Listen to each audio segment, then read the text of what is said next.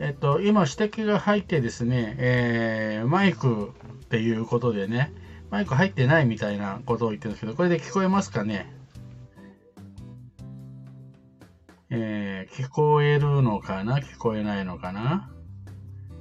はい、えー、今またね、あ、聞こえます。ええっと、なんだろう、なんで、なんで聞こえなかったんだろう？えー、っていうことはずっと、この、今まで聞こえてなかったってことですかね？ありがとう。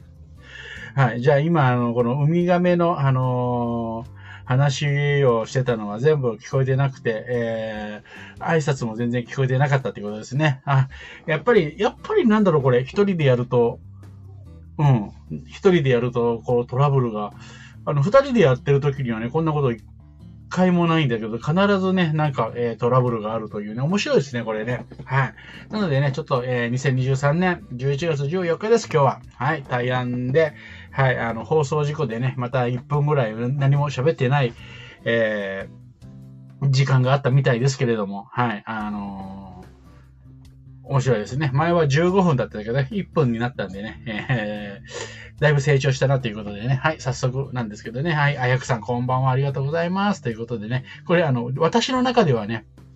一回やったところなんですけどね。もう一回やっとこうかな。はい。ん亀。テーマはウミガメのスープ。あ、なんかありましたね。はい。えー、ウミガメね、私大好きで、水族館行くとね、必ずウミガメをね、ずっと眺めてるというね、えー、ウミガメ大好きなんですね。見てて本当飽きないんですよね。はい。で、えー、今日なんですけども、今声も聞こえたと思いますけど、やっぱりね、えっ、と、もう最近本当にパパッコで、えー、パパッコでね、えー、パパッコみたい。えー、子供がね、えっ、ー、と、まず寝ません。はい。パパッコ。パパッコ、パパッコ。はい。パパッコ、パパ。なのでね、今日のゲストはですね、えっ、ー、と、森本家のね、総出ということで、はい。あの、何もしたら、そらそらって。はい、えー、子供とですね、そしてうちのね、えー、奥さん、をね、えー、招集してみたいかなと思うんですけど、こんばんは。こんばんは。ということで、あの、家族総出で、はい、えー、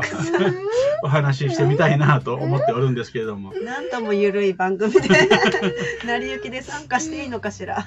あ、あやくさんが喜んでくれてますね。はい、あのーうちの子供はね、今お菓子をまさぐってね、食べようとしておりますけれどもね、はい、あのーまあ、こんな感じでね、今日はね、ちょっと、えー、こんなにね、えっと、ゆるりとね、聞いていただければなと思います。はい。ひろよさんをメインスピーカーにっていうことになってますけど、じゃあ、あの、ひろよさん今日メインスピーカーしますか？何ですか、メインスピーカーって。なんか、はい、なんかテーマを言ってください。はい、えっ、ー、と、じゃあ今日のテーマはですね、えっ、ー、と、天才についてということでね、あの、この間ちょっと Facebook にもね、書いたんですけれども、まあ、あの、発達障害というね、あの、言葉で、えー、まあ、その言葉にね、結構振り回されてね、悩んでる親御さんって結構いらっしゃるらしいんですね。だから、えっと、で、我々夫婦は、もう、あの、もう、言っときます。親バカです。あの、これから出る話は超親バカだと思ってね、えっと、話半分に聞いてもらっていいんですけど、我々夫婦はですね、えっと、この、えー、自分の子供を本当にね、天才だと思ってるんですね。まあ、もしかしたら私だけかもしれませんけど、どうですか？うん。天才とは思ってないですね。天才可愛いけど、天才とは思ってない。でも天才になるかもしれない可能性はあると思います。で、で、えっと、今、今、いわゆる、例えば、えー、大人でね、えっ、ー、と、すごく実績、まあ、全員がね、そうっていうわけではないですけど、例えば、えっ、ー、と、発達障害、えの、えって言われてる人で、例えば、えっ、と、イチロー選手なんかもね、まあ、発達障害と言われてますし、えー、トム・クルーズとかもそうですし、あと、えっ、ー、と、亡くなりましたけどな、あの、アップルのソシャル、名前忘れちゃった。えー、っと、ど忘れちゃいました。ああ、スティーブ・ジョブスとかね、も、えー、発達障害だって言われてるんですよね、実はね。うん。あ、ピアノ・リーブスも確かそうだったですね。で、えっと、好評というかね、あの、してないですけど、多分あの、今ね、藤井聡太君ってね、うん、えっと、将棋で八冠取ってすごい人ですけど、子供の頃のエピソードとかを聞くと、多分、診断を受ければ多分発達障害だろうなと。例えばなんかトイレットペーパーを ずっと、なんか折り紙を毎日ハートの形を1枚折ってお母さんに毎日プレゼントして、なんか100日連続ぐらいやってて、で普通のお母さんだったら、なんか他の折りなさいよって言いたくなるんだけど、多分それを言わずに、いつもありがとう、ありがとうってもらってて、うん藤井聡太君はずっと好きなハートの折り紙を折ってたっていうのをなんか聞きました。ね、なんかそういう一つのもとものにこうし、まあ、執着っていう言い方が正しいかどうかわかんないけど、一つのものに集中してずっとやるっていうのが、まあ、一つね、えっと、自閉、自閉気味の子によくあるパターンで、多分、まあ、あの、あれで言うと発達障害。でも、あれだけの天才になって、だからその発達障害といわゆる、言われてるいろんなね、種類があるんですけど、やっぱ天才の一つ、個性のね、まあ、天才というかね、個性の一つだなっていうのが思っていて、で、思うんですけど、えっと、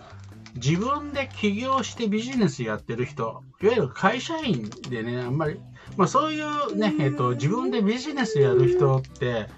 結構ね、会社員できない人が多いんですよね。そうそう。私なんかも、まあ会社員やってたんですけど、やっぱり、そこではなんかはみ出していく人っていうのが、実は、えー自分で事業したりとかね、えー個人事業主とかね、えっと、自分で法人立てるっていうのもそうなんですけど、そういうのに向いてたりもするんですよね。だから、なんかその個性をね、やっぱりこれからっていうのは、こう、活かせる。なので、こういう、えーうちのこのようなね、なんかこう、個性的な、マイペースな、そういう人が、が、なんかこう、力を発揮できる。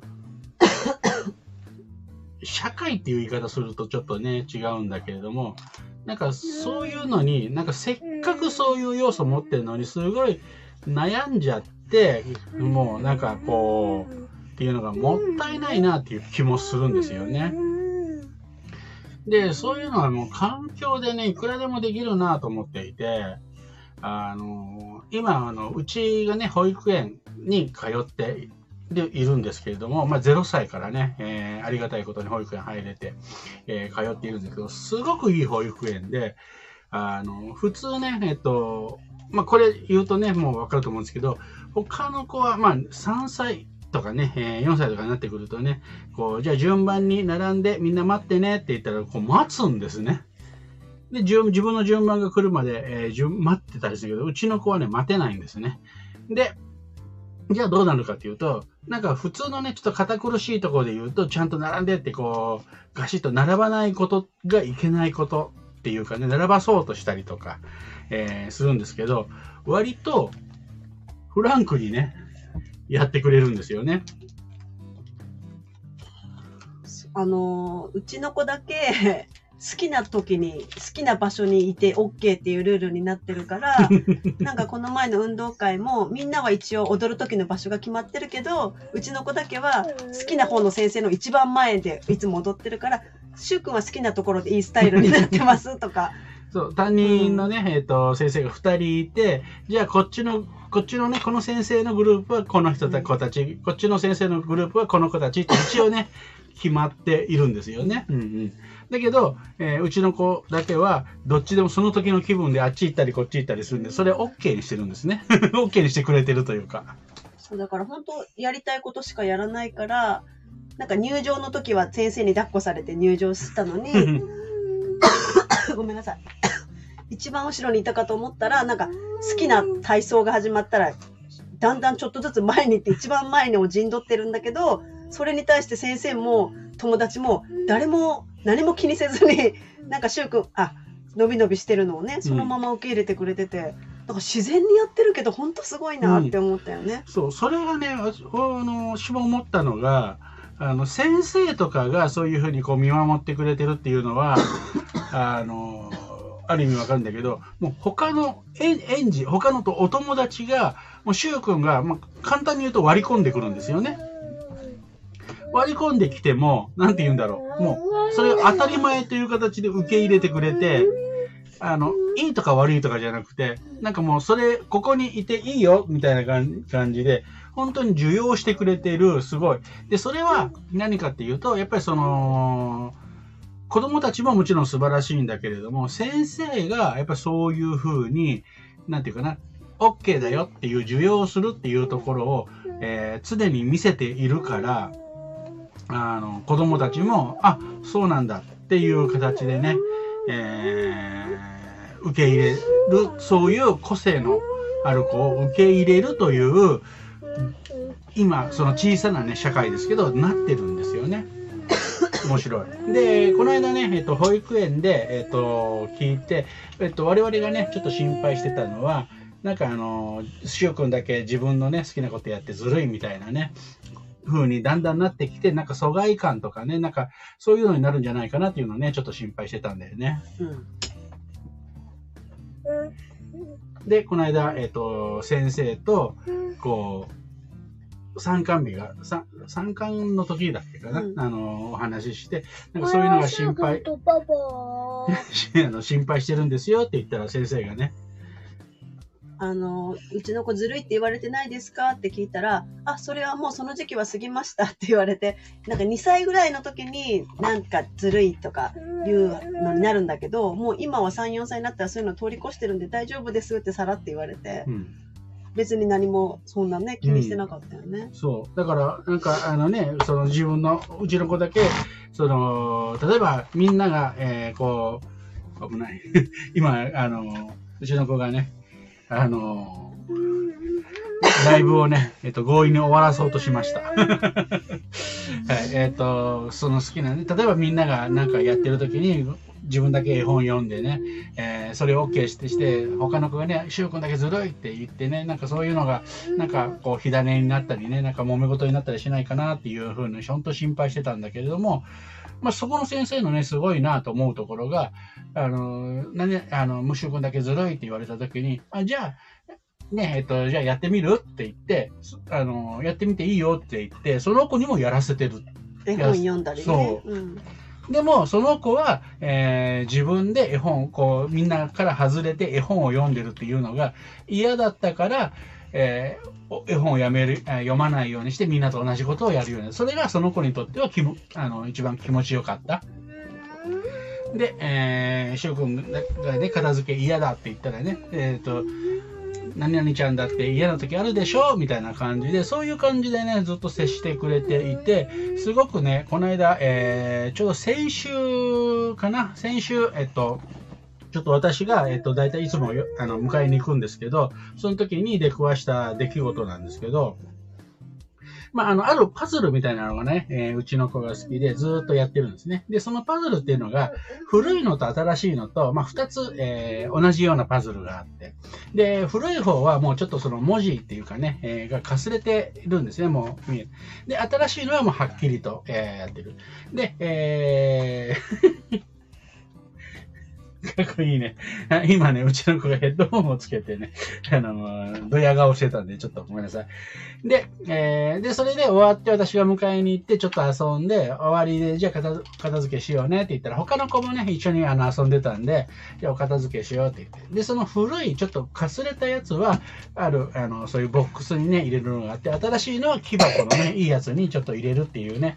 えーそういうルールっていうか、まあそういう、そこに片付けるっていう風になってたんだけれども、うちの子は、もうその古いのもね、新しいところボーンって入れちゃってたんですよね。そうすると、一緒に、えーいた女の子がね、えー、しげ君これはこっちだよって、こう、入れ直そうとしたんですね。はい。あの、入れ直そうとしたら、うちの子が、違うよ、これはここだよって言って、ちょっと、あのもう、まあ、まあ言えば自分のわがままですよね。を、こう、あの行った時に、その女の子がどうしたかというと、そのままそれを受け入れてくれたんですね。で、じゃあ、こう、片付けようって言って。で、えーそうするともう一人ね、違う男の子がやってきて、その、新しい、えーブロックのところに古いのが入ってるから、これこっちじゃないよって言って、えー取り、取り出して違う方、正しい方にね、えーやろうとしたら、その聞いてた女の子がパッと押さえて、あの、修也くんが今ここがいいって言ってるから、ここにしといてあげてって、4歳のね、子が言ったんですね。これびっくりして、まずその、あの、女の子が、の優しさっていうのも、あの、なんていうかな。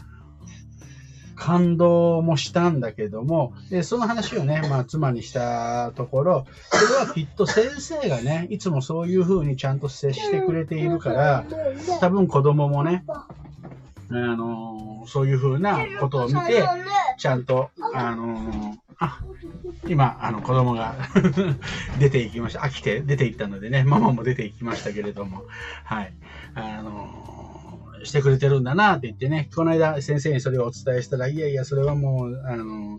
そういうね、こというふうにしてると、きっとなんかみんなにもね、なんか小学校とか行っても、きっといい、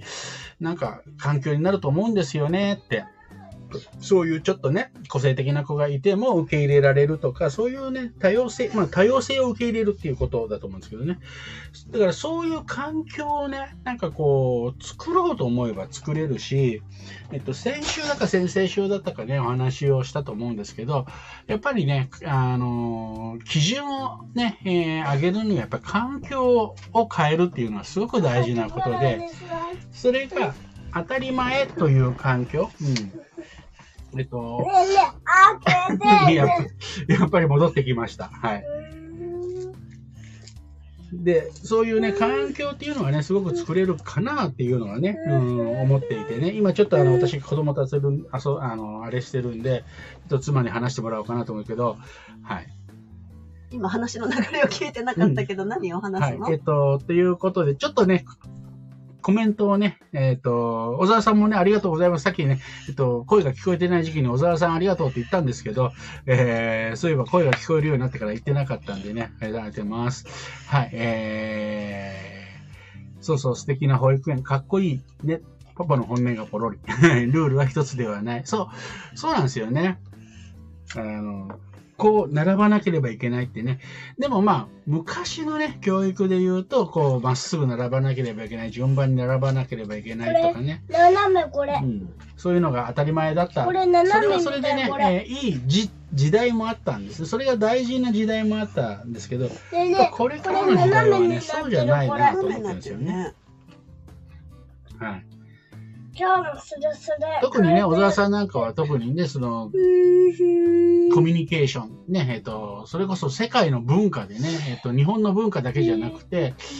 ね、それぞれの国の文化、それをね、こう、多様性を受け入れるっていうのはね、すごく大事なことであって、こんな形でしょ。えーこれビジネスにおいてもね、全くそうでね、これはこうみたいなんじゃなくて、本当にね、えっ、と、いろんな、うーんと、ことをね、こんな形受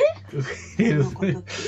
何何を自分でも何喋ってるのかね、ちょっとわからなくなってきますけど、やっぱ子供がここにね、今膝の上に乗ってる状態でね、はい、あのー会話しながらやってますけどもね、そう。あの、あやふくさんのね、かっこいいパパの本音がポロリ、あの、本音というかね、あの、可愛いっていう言葉がね、今嫌いでね、この子が。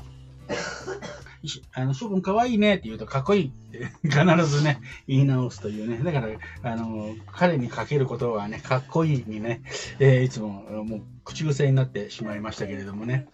そうそう。だからやっぱりね、うんと、特にこれからね、えーになっていく、うー学校とか学校自体をね、その変えるっていうのはね、難しいけども、その環境をね、うん、あの、一つで、こんなにね、えっと、変わるんだなと思って、子供変わるんだなっていうのをね、今最近本当に勉強させてもらっていて、で、これは別に本当に子供だけじゃなくてね、やっぱ我々大人もビジネスのね、世界とか、うん、人との付き合いとかでもね、えっ、と、苦手だった人がね、えーずっと苦手なわけじゃなくて、なんかこう、受け入れるっていうことがね、できていくと、きっといろんなね、面白みも出てくるんじゃないかな、なんてね、いうふうに、全然ね、えーテーマが天才じゃなくなってきましたけれども、はい。でもそういう個性をね、しっかりとこう、活かせるっていうのはね、絶対大事だよね。はい。はい。よいしょ。ははい。ということでね、ちょっとね、えーさすがにこう、子供がね、ここにいると、自分もね、頭回らないのでね、まあ、ちょっと取り留めもない話になっていますけれども、やっぱ本当に、い。うん、面白いなと思います。後ろ向き？よいしょ。後ろ向きじゃん、これ。後ろ向きじゃん、これね。はい。よいしょ。昔ね、えっと、この、えっと、2000、この子は2019年生まれなんですよね。で、2020年からコロナでね、えっと、2020年のね、3月、そう、2020年ですね、2020年のね、えーのセミナーでね、子供、子供をね、えっと、おんぶしながらセミナーをやるっていうのをね、ちょっと目標にしてね、やろうとや思ってたんですけどね、2020年からね、もうリアルのセミナーが全くできなくなったんでね、それが、えー、叶わなくなったんですけど、なんかそういうね、新しい常識とかもね、どんどんどんどんなんか作っていってね、いいと思うんですよね。うん。なんかそんな感じ、うん、です。はい。ちょっと、えー、本当に。なんかテーマを決めてなかったんでね、こんな感じで、ちょっと本当の、本当のね、えー、なんかこう、雑談になっておりますけれども、何かありますか？うんと、私も天才のことは考えてなかったけど、私なんか夫婦だけど森本さんが結構メンターで、あの、結婚する前から森本さんとビジネス交流会で知り合って、なんかいろいろ教えてもらって、気がついたら結婚してたんですけど、なんか森本さんのすごいところは、本当にみんなのことをなんかし信頼して任せれるっていうところがすごいなと思ってて、で私が当時あのビジネス交流会を2人で主催してるんですけどいつも司会をするのがもう毎月苦痛で私が失敗して会台無しにしたらどうしようってもう本当に前日はいつもこう落ち込むみたいなところをどうしたらいいかなっていつも電話して森本さんに励ましてもらうっていう日々が12年あったんですけどその時に森本さんに言われてたのが松原さんが司会失敗したら、この回って失敗するの？って聞かれて、え、失敗するんじゃないの？空気悪くなるよね？って言ったら、本当に失敗する？って何回も聞かれて、あれ？って思って、そしたら、違うか、私が司会うまくできなかったとしたら、私が恥ずかしいだけで、別に私がうまくできなくても、会に来た人たちが楽しんでくれ？て、仲良くなってくれ？て、縁が繋がれ？ばそれ？でいいんだって思って、だから大丈夫だよ、松原さんはただ立ってニコニコしてれ？ば、みたいな、なんかそんな感じでいつも励ましてくれ？てて、そうかと思って。で、いつもそのセミナーやる前は、ああ、うまくいかなかったらどうしようって不安になってたのを、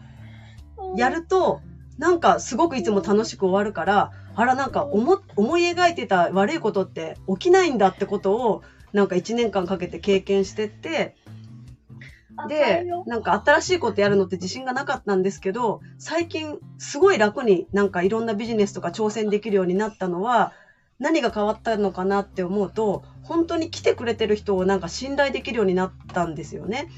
で、なんか私がたとえ伝わりにくい、あんまり話が上手じゃなかったとしても、参加してくださってる方が、は皆さん、あの、ちゃんと今日必要なものを得て、ちゃんと自分で得て帰ってくれる人っていうことを信頼して、だから大丈夫。私がどんな状態でもみんな今必要なものをね、取ってくれるからって、それを信頼すれば講座でもセミナーでもできるよっていうのを森本さんに教えてもらって、そっかと思って。だから、いい意味で人任せ。なんか自分のせいじゃなくって、相手に、ま、委ねることをしたら、何でも怖くなくていろんなことができるようになったんですよね。だから、なんか、なんでこんな話を今してるかわからないんだけど、なんかとりあえずその子供の可能性を信頼するっていうのと一緒で、まあビジネスでも、まあ友達でもいいんですけど、周りにいる人は絶対に自分でその伸びていく力もあるし、あの、できるってことを本当にただ信頼してるだけで勝手に伸びるんだなっていうのを森本さんのコーチングの姿勢から私は見せてもらったり、なんか私と話す時も、だからそんなに私のことを心配しないでいてくれるのが、なんかすごい私が伸び伸びできてる、あの、なんだろうな、伸び伸びできているきっかけになったので、まあ、あの、感謝してますってことを今日は 最後にちょっといい話をして、あの、終われたらなと思って話をしました。はい、ありがとうございます。ちょっとね、まあ、横でそれで、あの、今更ながら喋られると、えーちょっと照れますけれども。あ、えー、浅光さん、こんばんは。あ、来てくれた。嬉しい。ありがとうございます。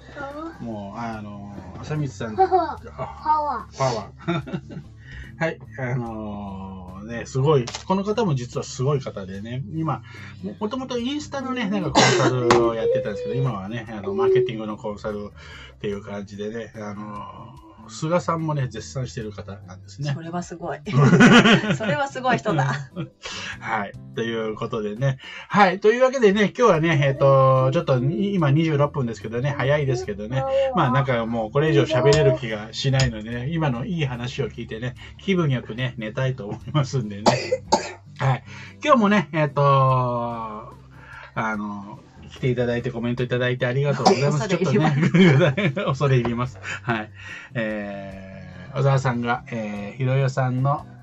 話素敵です。小沢さん、ありがとうございます。はい。という感じでね、まあ、あのーお子さんの声可愛いです。はい、ありがとうございます。もう最近ね、ちょっと、えっ、と、もう10時にはね、昔9時までに寝てたんですけど、10時に寝なくて、時々こうやってね、えー、一人語りの時はね、乱入して、一人語りじゃない時もたまに、あの、乱入してくるのをね、まあ、いっかっていう感じで、えーやっております。はい。